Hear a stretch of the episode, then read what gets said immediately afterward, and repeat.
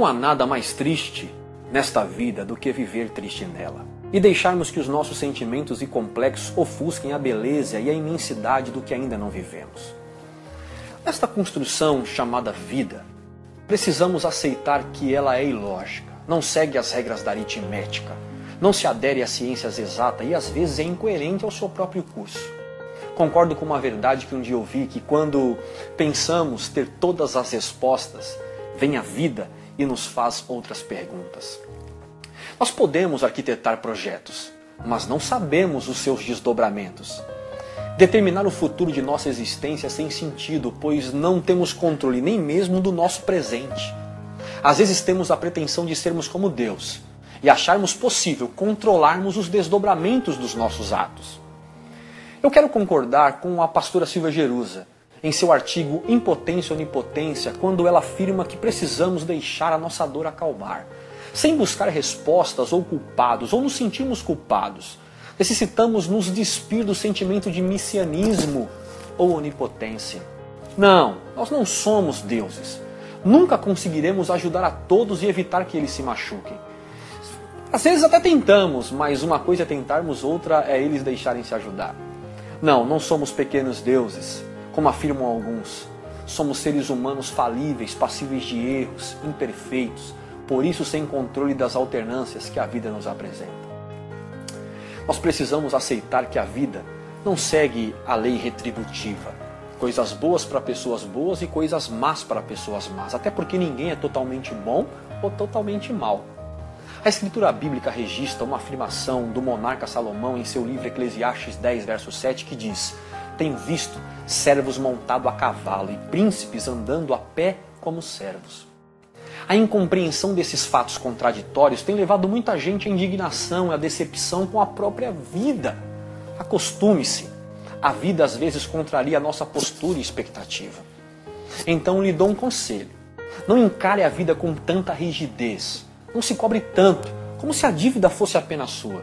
Problemas? Qual é a novidade nisso? Dificuldade inerente à realidade humana. Chorar, rir, ganhar, perder, ser lembrado, esquecido são momentos da vida e momentos passam e outros chegam.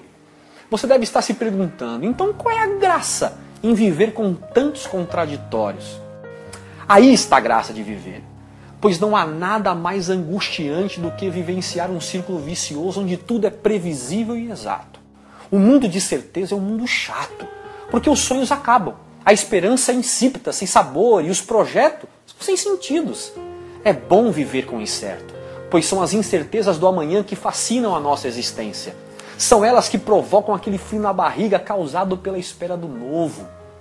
São as dúvidas que nos movem do lugar onde a certeza nos paralisou. Desafia-se a encarar a vida sem receios, independente das circunstâncias, e labute para que cada instante seja tão fascinante quanto sentar em uma cadeira de praia com os pés na areia e contemplar o pôr do sol diante da brisa do mar. Use as notas desafinadas das circunstâncias adversas e as transforme em uma valsa e dance para trazer leveza à sua mente e harmonia às suas decisões. Gosto da definição de Mário Quintana com respeito às atitudes que deveríamos praticar em ordem correta e no tempo certo para construirmos relações interpessoais sadias e uma vida pessoal com significado quando ele diz: perdoar primeiro, julgar depois. Amar primeiro, educar depois. Esquecer primeiro, aprender depois. Libertar primeiro, ensinar depois. Alimentar primeiro, cantar depois. Possuir primeiro, contemplar depois. Navegar primeiro, aportar depois. Viver primeiro, morrer depois. A vida é assim. Um mistério insondável, mas ao mesmo tempo fascinante e simples de se viver. É como um parque de diversões na mente de uma criança que desconhece as complexidades de toda aquela construção, mas aproveitam cada brinquedo usufruem ao máximo de cada instante como se fossem peculiares da sua própria existência pelo simples fato de querer se divertir e querer brincar. Tornar a vida um parque de diversões não significa ser leviano com a sua própria existência.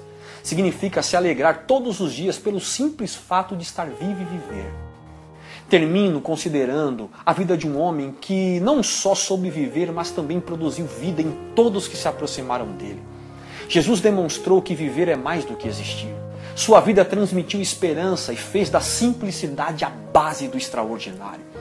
Jesus demonstrou que a vida está nos atos de ternura, no viver desprendido das coisas, na esperança de um futuro de paz numa vida que dure para sempre.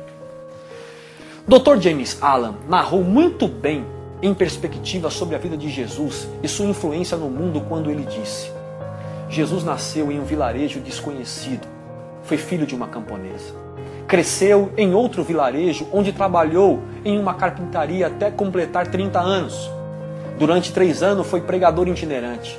Não escreveu um livro, não ocupou uma posição, não frequentou uma faculdade, nunca conheceu uma cidade grande, não se afastou sequer 300 quilômetros do lugar onde nasceu, não fez nada que normalmente acompanhe o poder, não tinha credenciais, era simplesmente ele.